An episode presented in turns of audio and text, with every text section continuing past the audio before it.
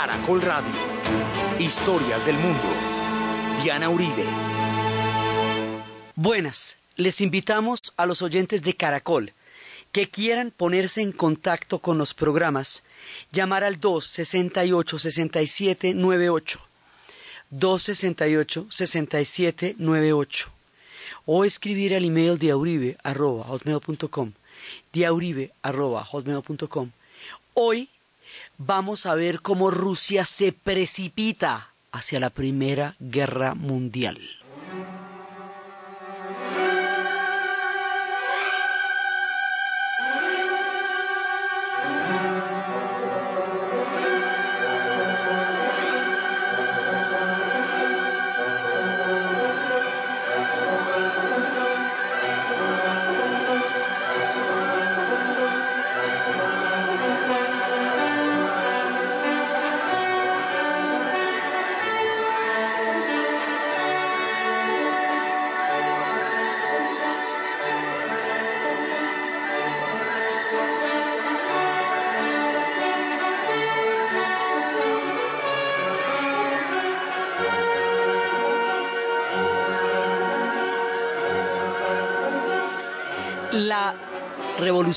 Bolchevique se da por la Primera Guerra Mundial. Es la Primera Guerra Mundial la que va a llevar a un límite tal que al interior de la guerra y en la mitad de la guerra va a estallar una revolución que es la que va a estremecer al mundo. Entonces, para poder desentrañar la esencia de la revolución hay que conocer la Primera Guerra Mundial o si no, no sabe qué fue lo que les pasó para que se diera un cataclismo histórico del tamaño que se dio. Lo primero que pasa es que dos hechos van a alterar el equilibrio geopolítico de Europa, que había logrado tener a trancas y a mochas un orden mundial relativamente estable desde la Santa Alianza de 1815 después de la derrota de Napoleón. Digo a trancas y a muchas porque sí tuvieron muchas revoluciones, las revoluciones románticas que sacudieron el siglo XIX por la formación de los estados nacionales y tal, o sea, no era que tampoco todo bien, pero no había digamos, el objetivo fundamental, uno de los grandes objetivos de la Santa Alianza, que era no desencadenar guerras a nivel europeo, porque eso no lo podían parar, se había logrado cumplir durante los 90 años, o sea, tampoco, tampoco salió mal en ese sentido y la de impedir las revoluciones pues no se logró, porque las revoluciones las hubo todas. Pero resulta que a finales del siglo XIX, hasta 1878, va a formarse un nuevo estado, dos nuevos estados en realidad, el estado alemán y el estado italiano. La formación del estado alemán se hace alrededor del proyecto prusiano. El proyecto prusiano es un proyecto bélico. Eh, si se hubiera hecho alrededor del proyecto de Baviera, que era la otra que tenía la posibilidad, hubiera sido otro carácter de Estado porque los bávaros eran más hollados. Pero los prusianos eran un régimen militar. Entonces, alrededor de esto se va a articular todo el Estado. Y esos, hay una estatua en Berlín que se llama el Ángel de la Victoria el ángel de la victoria tiene tres círculos. Un círculo significa la guerra, la batalla contra los austriacos eh, para la formación de Alemania. La primera contra los daneses, el otro contra los franceses en la batalla de Sedan y el tercero contra los austriacos. Esas tres batallas van a llevar a la victoria que hace posible la formación del Estado alemán. Por eso estábamos hablando con la cabalgata de las Valquirias, porque estamos en el imaginario del Estado Nacional alemán. Esto significa que los germanos ahora van a tener un Estado. Como los germanos tienen los mismos, muchas veces los mismos territorios que los eslavos, porque desde que los caballeros teutones se fueron por allá en tiempos de las cruzadas, en las épocas de Alexander Nevsky, dejaron una estela germana en medio de la población eslava. Entonces habíamos hablado la vez pasada del pan-eslavismo. Ahora se va a hablar del pan-germanismo. Y están más o menos, digamos, como un dálmata. Unas manchas de unos colores y otras de otras. No es que los, o sea, unos territorios están contenidos en otros. Aquí hay un proyecto, hacemos una gran Alemania y eso incluye un montón de territorios eslavos o una media Alemania. Esa es toda una discusión, pero se forma el Estado alemán. Es un Estado industrializado, un Estado poderoso, o sea, entran pisando duro y además van a entrar a repartirse un poco de colonias que en un mundo ya repartido en África, lo que va a generar muchos choques entre los europeos en las colonias africanas y mucho lío para los africanos que además se les meta otro más al parche. Eso, digamos, va a ser, por ejemplo, que Namibia vaya a ser un territorio que en un momento dado eh, tuvo la influencia alemana y así. Entonces resulta que en ese momento hay toda una mirada que dice, que le decía Bismarck, no hay necesidad de hacer armada. No hay necesidad de hacer una armada porque si hacemos una armada, le estamos buscando el, el, el, pie de Inglaterra. ¿eh? En algún momento nos vamos a acercar contra Inglaterra y, y ¿para qué? Pero no, el Kaiser Bismarck era el que, el canciller de hierro era el que aconsejaba Kaiser papá, pero ahora va a subir Kaiser hijo. Y Kaiser hijo no le para bolas, y Kaiser hijo si quiere armada y quiere armada. Eso es desafiante. En algún momento se van a encontrar con los ingleses, pero y verá. Bueno, el asunto es que la formación de Alemania inmediatamente nos cambia toda la regla del juego porque se acuerda que después de la guerra de Crimea, los rusos quedaron de malas pulgas con los franceses y los ingleses, porque los franceses y los ingleses apoyaron fue a los turcos en Crimea y se habían distanciado de ellos y se habían encerrado en su propia búsqueda de la identidad rusa. Pues con la formación de Alemania, estos son pasos de animal grande entonces deciden más bien volverse a arrimar a los franceses y volverse a hacer ojitos con los franceses, porque a la final una cosa son los franceses con las que pueden tener como pueden estar sentidos a la como dolidos, pero no tienen un problema como el que tienen con los hermanos. Eso es otra cosa. El pan-eslavismo y el pan-germanismo van a ser dos fuerzas de choque permanente. Una vez que se empiecen a disparar en la Primera Guerra Mundial, van a durar enfrentados hasta el día que caiga el muro de Berlín. Todo el siglo XX van a tener una pugna los pangermanos y los paneslavos. O sea, todos los pueblos de Europa del Este, que habíamos visto que los eslavos eran checos, polacos, eslovacos, rusos, bielorrusos, eh, ucranianos, eh, eslovenos, montenegrinos, serbios, todo ese parche y que cada uno era según donde se haga, ¿no? Hemos visto que los orientales eran los rusos, bielorrusos y ucranianos, que los del norte eran los checos, eslovacos y polacos, que los del sur, yugo significa sur, eran los eh, croatas, serbios, eslovenos y montenegrinos, todo ese combo es eslavo, o sea, todo. Entonces, y que los germanos son un montón de población germana, los germanos nunca han sido un Estado nacional, solamente hasta ahora han sido muy fuertes, han sido reinos, pero nunca estados. ¿sí? Y entonces, ahora sí, y ahora también los italianos lo son. Entonces, ¿qué pasa? Esto altera toda la geopolítica porque esto amenaza a todo el mundo. A Francia porque también van a empezar ahí en, la batalla contra Francia, le van a quedar los territorios de Alsacia y Lorena y dele con el ping-pong. Porque después, en la Primera Guerra Mundial, entonces cuando terminen, Francia les va a quitar Alsacia y Lorena y después en la Segunda Guerra Mundial Alemania le va a quitar Alsacia y Lorena y así hasta que hagan el pacto del carbón y el acero. Aquí se arman todos los problemas, todos, muchos y algunos de los cuales todavía no se han resuelto en este pedacito de la historia. Entonces resulta que esto no le conviene finalmente a nadie y hace que se reacomode el mundo de las alianzas.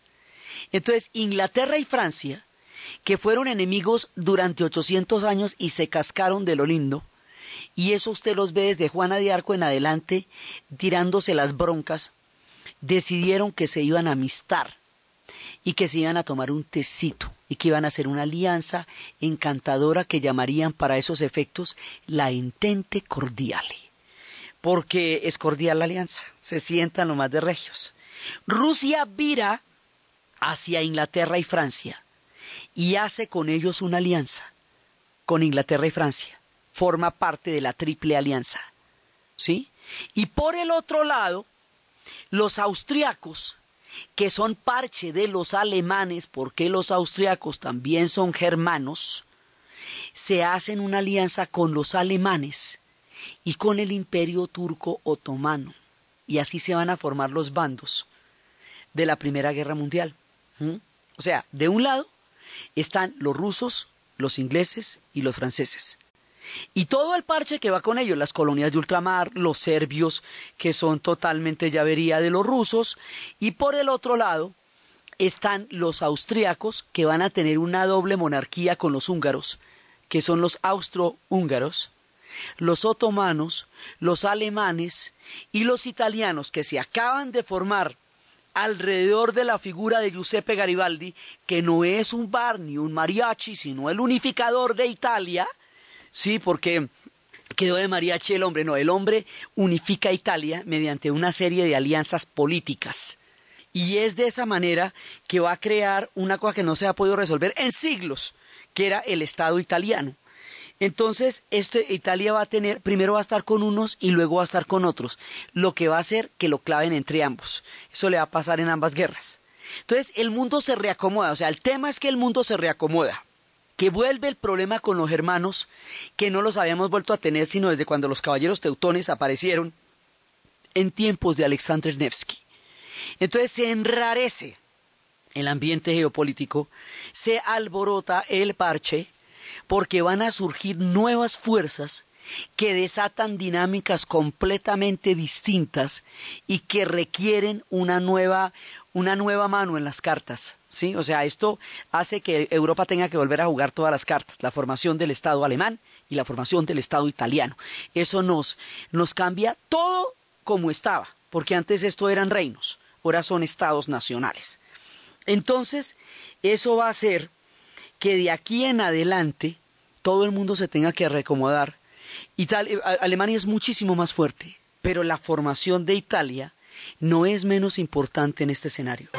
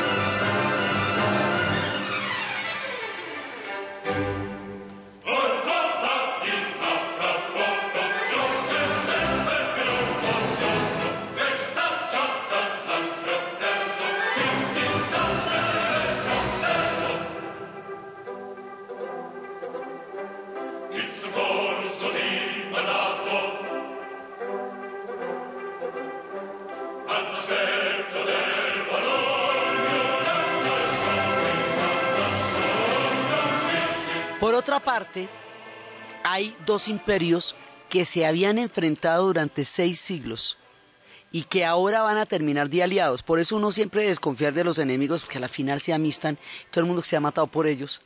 Entonces, los austrohúngaros y los otomanos se odiaban, pero horrible. Y ahora van a terminar de amigos. El imperio otomano ya está muy débil. Lo llaman el anciano enfermo de Europa. Ese imperio cubre todo el Medio Oriente. Toda la región que hoy está convulsionada era parte del imperio turco otomano. Hasta Irak. O sea, todo desde el norte del África hasta Irak. Y, pero también Turquía, pues son los turcos otomanos, pero también tenían paticas en los Balcanes. Y las paticas en los Balcanes van a hacer que se formen tres guerras entre 1911 y 1912 y 1913 para que los Balcanes se independicen del imperio turco otomano. Esas son las guerras balcánicas, sí que son la antesala de la Primera Guerra Mundial. Y era los Balcanes, nadie les para bolas y los Balcanes es donde se arman verdaderamente los tierreros. O sea, eh, lo que decía Bismarck era que en un momento dado decía que los Balcanes no, ven, no valían los huesos de un granadero prusiano. Sí, pero los Balcanes es por donde finalmente es por donde se va a armar. El, el hilo más delgado va a ser en los Balcanes. Entonces ahí hay unos que se quieren independizar de los turcos otomanos y hacen tres guerras para el efecto. En los Balcanes pasa una cosa, todos los pueblos balcánicos tuvieron un imperio alguna vez durante dos semanas. Entonces un día fueron hegemónicos los croatas, otro día fueron los serbios, así todo el mundo. Y resulta que todo el mundo reivindica esas dos semanas en que fue hegemónico, como les han caído tantos imperios por encima porque a ellos les han caído que los bizantinos, que los otomanos, que los austrohúngaros, pues, todo el mundo pues ha pelechado de los Balcanes. Entonces ellos tienen muchísimas interferencias entre los imperios y los pueblos que han formado por dentro, y esto va a estallar, digamos, en la barriga del imperio otomano y en el, y en, el corazón del imperio austrohúngaro estalla el problema de los Balcanes, y todo el mundo va a buscar un Estado nacional entre los dos imperios. Las primeras guerras balcánicas es para sacar a los turcos de la parte europea del imperio que es la península de los Balcanes. Le hace Grecia, le hace toda la, eh, toda la parte de los eslavos del sur. Entonces, hasta que finalmente lo sacan en el Tratado de Trianón, lo sacan de allá. ¿Sí? Y por el otro lado, al interior del imperio astrohúngaro, también los eslavos se quieren independizar. Primero los austriacos son germanos, los húngaros son magiares, y al interior hay un mundo eslavo que se quiere convertir en estados nacionales, uno de los cuales es Serbia, que va a ser muy importante en nuestra historia, porque por ahí es donde va a empezar la guerra, otro de los cuales es Checoslovaquia, y son los tiempos de las notas maravillosas de Smetana, buscando en el alma ese Estado nacional de Checoslovaquia.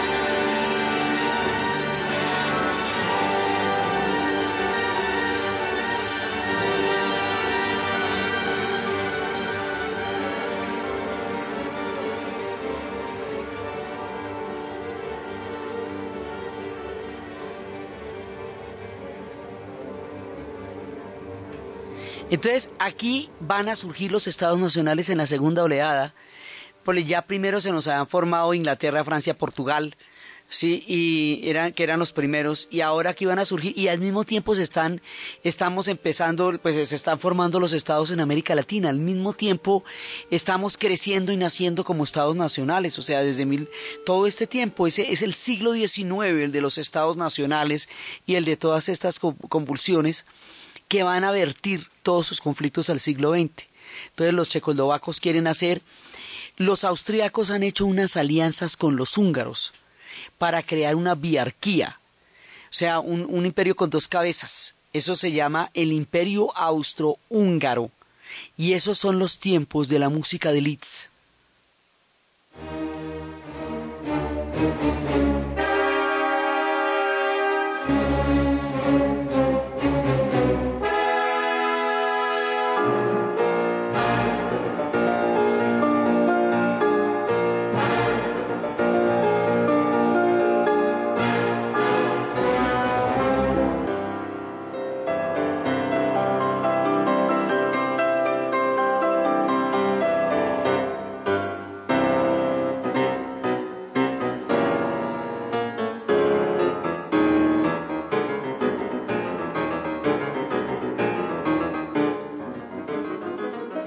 Formación de estos estados nacionales toda tiene banda sonora porque es el tiempo del romanticismo y es la época en que están buscando todas las identidades históricas.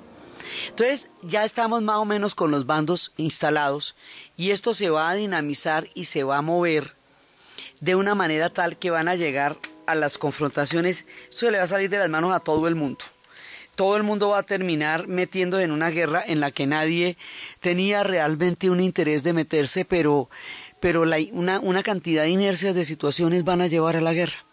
Entonces, Rusia ahora está con Inglaterra y Francia. Y ya pasaron los tiempos en que estaban enemistados. y la formación de Alemania los va a meter con, con Austria y con Hungría. Eso es lo que está pasando por fuera, lo que está pasando en la geopolítica. Mientras tanto en Rusia, el rancho ardiendo, eso está grave de toda gravedad.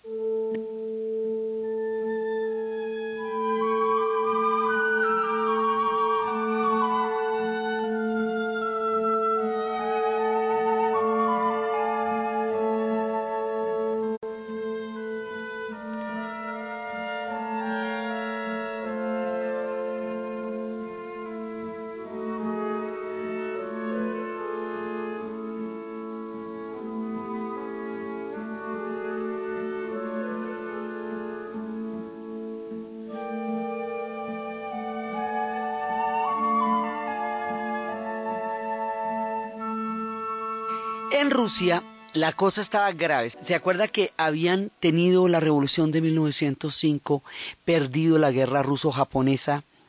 Estaban en una situación muy grave y el zar, habíamos contado que el zar Alejandro, el zar Nicolás, se va a casar con una mujer alemana, una zarina Alejandra, a la que va a adorar. Esta mujer alemana tiene un problema gravísimo. Su familia es portadora del gen de la hemofilia. La hemofilia la portan las mujeres, pero la padecen en los hombres. Pero además se casa con él y ellos se van a adorar y resulta que ella tiene muchachitas y muchachitas y muchachitas y muchachitas y muchachitas y tiene un montón de muchachitas, pero como cinco antes de que llegue el muchachito y eso es un drama porque todas las mujeres se miden en esa época por las crías, así. O sea, una mujer tenía que dar un heredero para el trono, que eso era el drama también, que, que, que en todas las reinas en esa época. Entonces la zarina va a ser muy supersticiosa porque su destino es frágil, depende de que le dé un heredero al zar y ella es alemana, eso es un complique, y finalmente va a tener un hijo varón, el zarevich, pero el man es completamente enclenque es debilucho y tiene hemofilia. Y la hemofilia hace que le den unos ataques en que sangra y sangra. Y en la hemofilia del Zarevich, el padecimiento que ella tuvo para llegar a buscar este heredero varón, la hace susceptible a la superstición y a la influencia de un personaje absolutamente nefasto, Rasputín. Rasputín es un monje que a partir de 1905 se introduce en la corte zarista y que logra pararle los ataques de hemofilia al zarevich y a través del hijo entra en la influencia de la mamá y va a influir sobre ella, ella lo considera un padrecito santo y el Nicolás adora a Alejandra. A Nicolás no le interesa el poder, ni le interesa gobernar, pero hay gente que no le interesa el poder, pero se sabe rodear de personas capaces que puedan gobernar en su lugar y no es tan grave. Pero el tipo ni raja ni presta el hacha, porque él no es capaz de gobernar, pero no permite que se hagan las reformas, no fortalece la Duma, al contrario, él es el que va a, descabezar a los dos grandes modernizadores que eran Sviatofor Smirsk y White, él es el que va en últimas a ordenar que en el Domingo Sangriento de San Petersburgo que los cosacos eh, la emprendan contra el pueblo que le estaba suplicando al padrecito zar que por favor les diera alivio a su sufrimiento.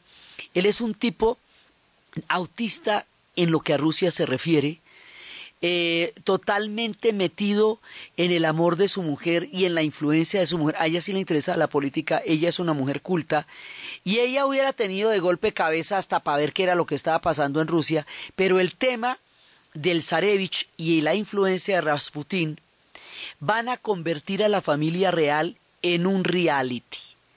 En un reality donde se levantan todos los días a ver cómo amaneció Rasputín. Rasputín era un tipo gigantesco era un tipo corpulento, fuerte, con unos pelos largos, desordenados, con una mirada de loco, absolutamente desorbitada, con unos fantasmas interiores, un alma atormentada, porque si Rasputin hubiera sido un tipo progresista, hubiera tenido una mentalidad estadista, eh, hubiera podido con la gran influencia y el poder que tuvo salvar a Rusia o darle algún tipo de, giro, pero él no, él era un tipo oscurantista, torvo, retorcido, que no servía para mirar la geopolítica de un país, pero que sí tenía una gran influencia.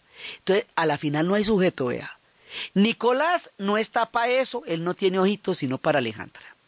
Alejandra está con el tema del chinito y que por esto me chinito. Rasputín está pelechando de la superstición de ella y entonces aquí quién está gobernando con el favor y me dice. Y mientras tanto Europa está prendiéndose por todas partes. Se juntan una cantidad de eventos desafortunados, como diría Limon Sneak, porque aquí las cosas van a salir realmente muy mal. Entonces, este reality, esta, esta pequeña eh, tragedia familiar que ocupa las vidas de la familia real, hace que no haya una cabeza que en realidad esté en la capacidad de manejar las circunstancias más delicadas que le ha tocado vivir a Rusia hasta el momento y hay que ver que habían pasado por muchas.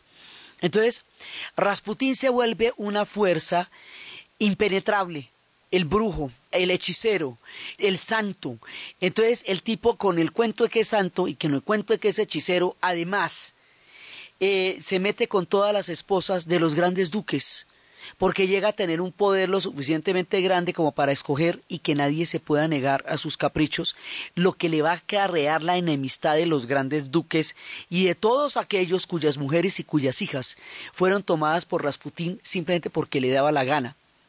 Rasputín termina deshonrando a la iglesia ortodoxa, él era un monje, entonces la iglesia ortodoxa no se va a aguantar que un personaje de estos la deshonre, siendo la Iglesia Ortodoxa como hemos visto que es. Entonces se echa encima a los popes. Las mujeres que habían sido deshonradas por su poder sin límites tampoco lo quieren y de una vez lo entregan también. Por hecho, el hombre se echa a todo el mundo de enemigo menos a la zarina. Fuera de la zarina le cae mal hasta los caballos.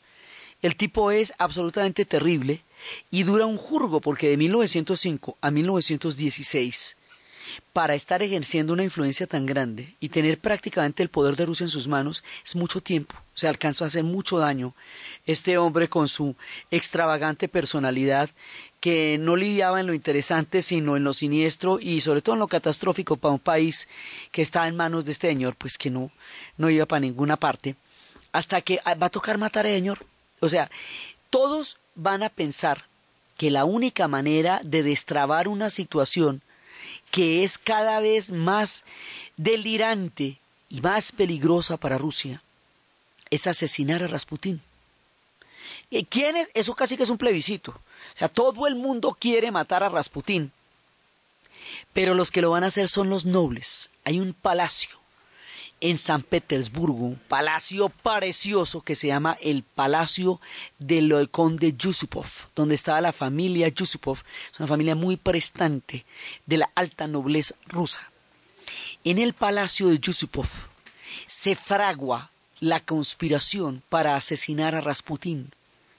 Entonces lo invitan a cenar, se unen todos los nobles, porque todo el mundo está de acuerdo en que este personaje es un obstáculo real para cualquier salida de la situación política de Rusia y las cosas en ese momento estaban muy polarizadas. Y lo invitan a comer y le dan unos pastelitos llenos de veneno como para matar caballos. Y el tipo regio se come los pastelitos mientras los otros lo miran y no le pasa nada, le apenas le duele la barriga y le dieron un veneno, pero mire, como papercherón. Pero el hombre no se muere con el veneno. Entonces optan por dispararle a ver si la cosa más directa lo mata y tampoco se muere con las balas, oiga. Y el hombre herido, malito del estómago, sale corriendo del palacio, además hay un sótano que es donde lo hayan invitado a comer. Ese sótano hoy día en San Petersburgo tiene una recreación en cera con las luces de la época absolutamente miedosa de cómo estaba sentado él comiéndose los pastelitos y dónde estaba el conde Yusupov y dónde estaban los demás y lo habían convidado al sótano para que si tocaba dispararle no se escuchara arriba los disparos y toda la escena está recreada en lo que hoy es un palacio público de una extraordinaria belleza que es el palacio del conde Yusupov. Pero Rasputín sale vivo de ahí. ¿Cómo sale vivo? Mire, es que ya ni entienden. Y cuando el hombre sale herido, malito del estómago por ese montón de veneno, pues ya lo que van a hacer es arrojarlo al río, al Neva, porque bueno, mínimo que se ahogue, pues. Entonces, finalmente, pero son tres intentos seguidos de asesinato y no lo mata nada. Eso es como Terminator. Sí, eso vuelve y le sale una pata y vuela y se para. Eso es como Bruce Willis, duro de matar tres, literalmente. Finalmente, Rasputín se ahoga, bueno, ya aunque sea, pues digamos, envenenado y con cuatro balazos, pues mínimo se ahoga. Entonces matan a Rasputín, la zarina queda desolada, totalmente desolada. Él mantenía esto a punta de supersticiones, a punta de predicciones, a punta de presagios, y con los presagios hacía unos juegos buenísimos para ganar poder.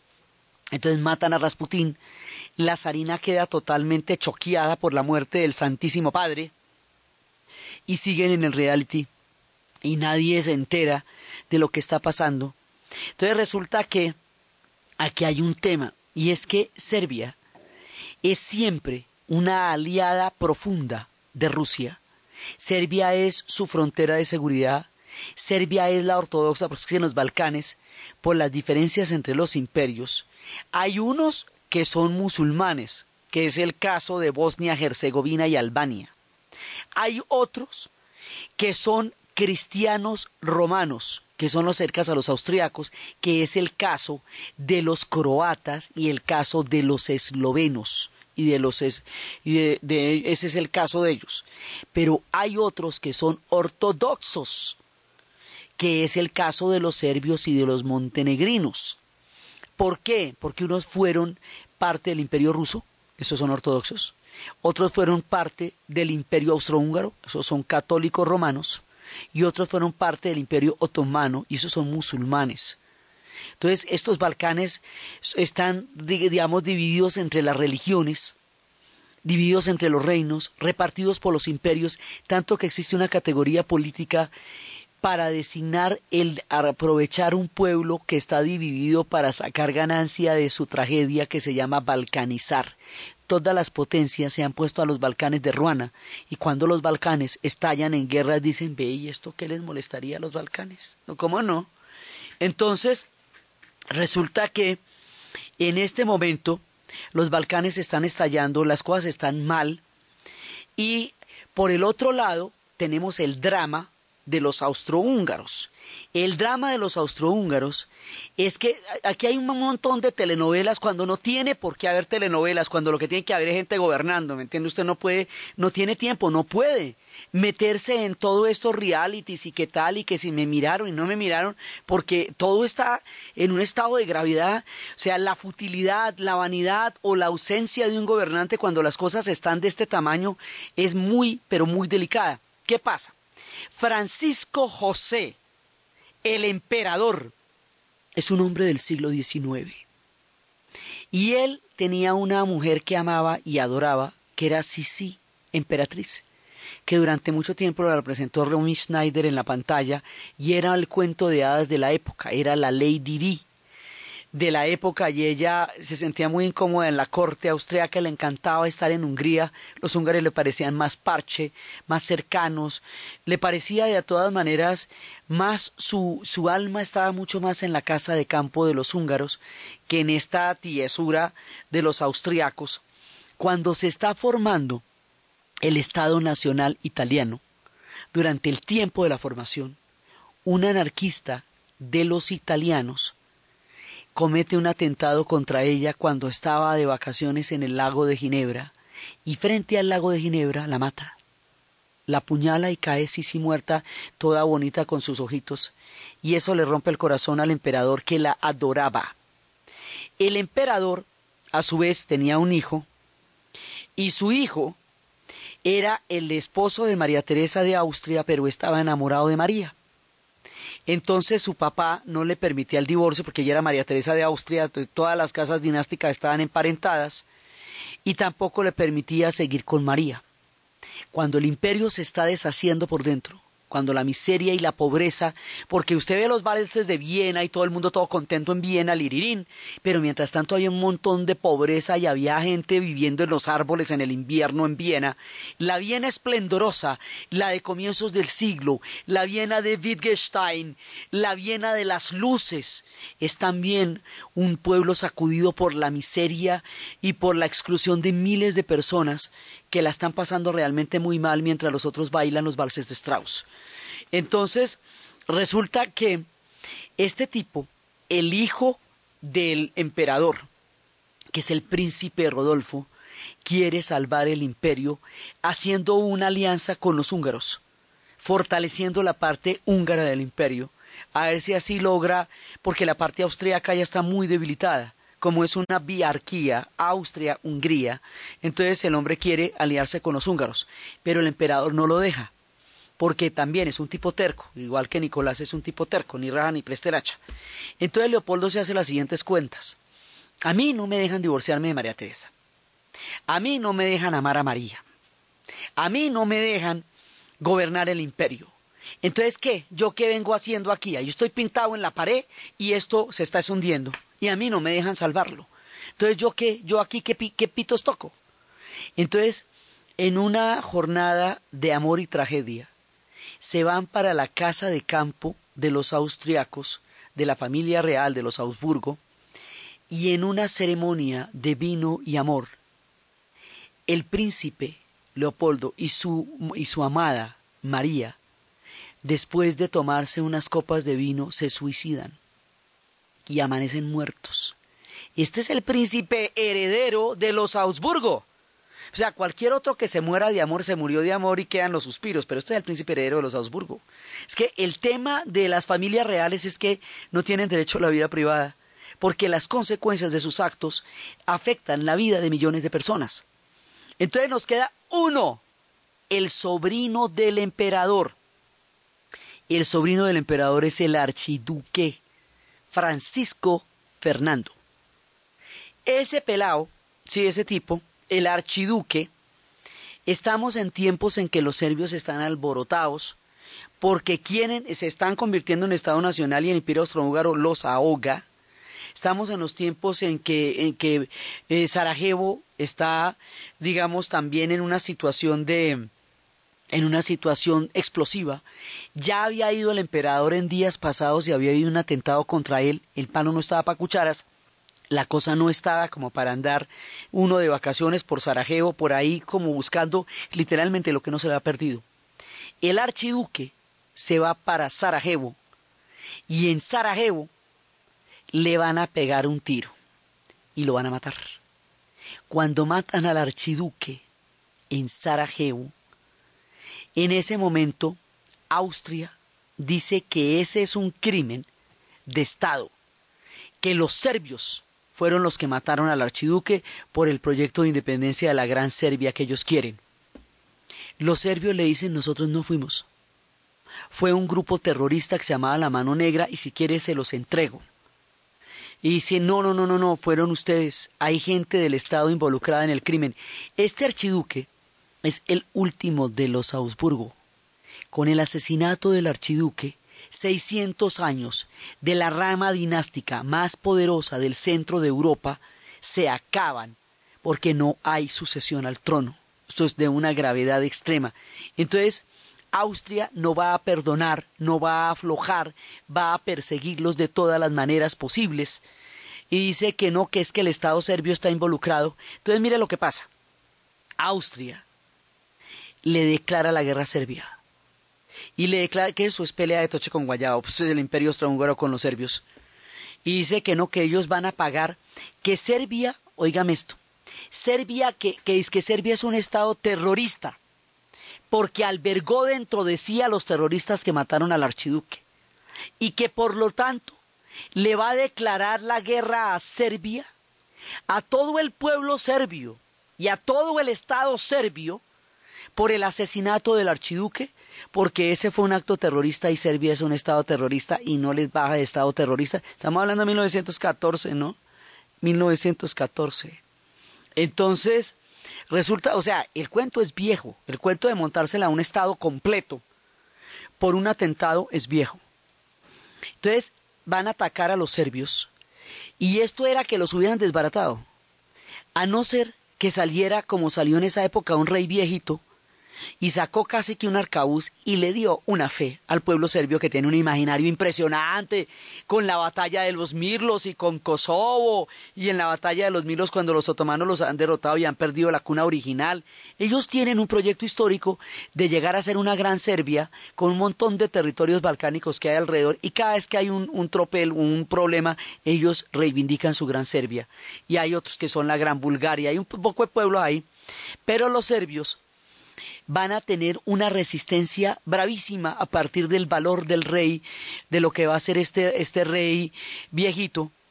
Y Serbia es la llavería de Rusia, es la puerta de entrada a Rusia, es su niña consentida. Si ustedes miran actualmente las declaraciones, jamás y bajo ninguna circunstancia Rusia está en contra de Serbia.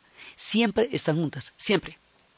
Entonces, si se meten con Serbia, Rusia tiene que atacar, tiene que atacar, porque resulta que Rusia varias veces durante las guerras balcánicas eh, estuvo en, en mora de intervenir, pero estaba muy debilitada por todo lo que les cuento por la ausencia de poder, por la represión de 1905, por todo lo que estaba pasando, no tenía la fortaleza para meterse en una guerra. Pero en el momento en que atacan a Serbia, el asesinato del archiduque va a desencadenar la tragedia más grande que el mundo hubiera conocido hasta entonces, la Primera Guerra Mundial. Entonces, al meterse con Serbia, Rusia se tiene que meter. El sistema de alianzas funciona lo mismo que las pandillas. Lo que es con él es conmigo. Te mete con mi primo, yo le casco. ¿Sí? Entonces, quiere decir eso que si Rusia se mete a defender a su niña nené consentida, que es Serbia, Inglaterra y Francia eventualmente se van a tener que meter a apoyar a Rusia, porque para eso hicieron alianza. Y eso quiere decir que Alemania se va a meter a apoyar a Austria y a Hungría, porque para eso hicieron alianza. Y como ellos tienen colonias en ultramar, las colonias se van a ver involucradas, y esto se va volviendo, nadie sabía cómo se iba a volver esto una guerra, y se volvió una guerra gigantesca, gigantesca. Entonces, Rusia es la que empieza la contraparte cuando apoya a Serbia, pero es que Austria va a desbaratar a Serbia y la hubiera borrado del mapa si Rusia no se mete. Entonces, al meterse Rusia en la guerra, sí, cuando, cuando van a entrar ellos, en ese momento, porque eso ya es cuando la guerra realmente se desata, en ese momento al pueblo ruso, herido, lacerado, totalmente destruido después de la revolución de 1905 del, del Domingo Sangriento, con la flota totalmente acabada por la guerra ruso-japonesa, con Japón en expansión. después de todo eso, a un pueblo abatido, a un pueblo eh, totalmente lleno de hambre y de miseria, en una situación de indefensión tan grande, lo van a meter en una guerra mundial, ¿cómo le parece? En una guerra mundial. Entonces, en ese momento, pues el pueblo entra a una guerra sin comerlo ni beberlo, porque finalmente al soldado ruso de a pie, como qué le importa este tema de los imperios. Todos los grandes gobernantes de Europa en ese momento eran primos, todos eran nietos de la reina Victoria. Ella había creado una serie de, de parentescos de todas las casas dinásticas para ver si siendo familia evitaba que entraran en guerras pero no. Entonces, en lugar de cenar tranquilamente el primo Nicky y el primo Willy y arreglar las cosas como primos, se van a meter en, con el mundo en una guerra de este tamaño y van a acabar con una generación entera. Es una guerra con una mezcla de, de lo absurdo y de lo terrible, y que, digamos, porque la Segunda Guerra Mundial, con todo lo terrible que es, queda claro por qué es y contra quién. O sea, los alemanes contra el resto del mundo, entonces el resto del mundo dice no, ¿sí? Pero esto, esto es una serie de, digamos, de malentendidos, de cosas, van a mandar un montón de hombres en el frente, y en esa época están los trenes, los trenes no se pueden devolver, una vez que usted mande un millón de hombres para el frente, usted no los puede devolver. Entonces, esto se va complicando y se va complicando, se van a abrir dos frentes, Rusia va a entrar en la guerra, y va a haber un grado de corrupción porque a todas estas con el vacío de poder que tiene en ese momento la familia real, hay por un lado quienes están desesperados por salvar el Estado y hay otros quienes están apresurados por saquear el Estado.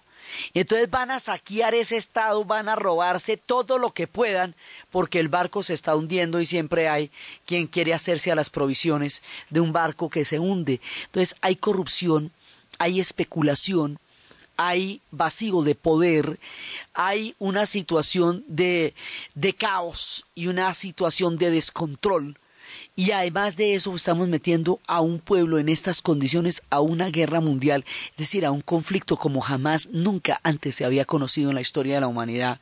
La gente no sabe qué es eso. Eh, habíamos visto que había habido unas, unas guerras de unos enfrentamientos de trincheras en la guerra ruso-japonesa, pero quedaba por allá en el fin del mundo. Eso que quedaba por allá en el fin del mundo y que nadie le da para bolas, ahora resulta que se va a volver la manera como la gente va a pelear entonces, ¿por qué se termina metiendo Inglaterra y Francia? Por la alianza, pero es que hay otro problema. Inglaterra se ha comprometido a defender la neutralidad de Bélgica, siempre.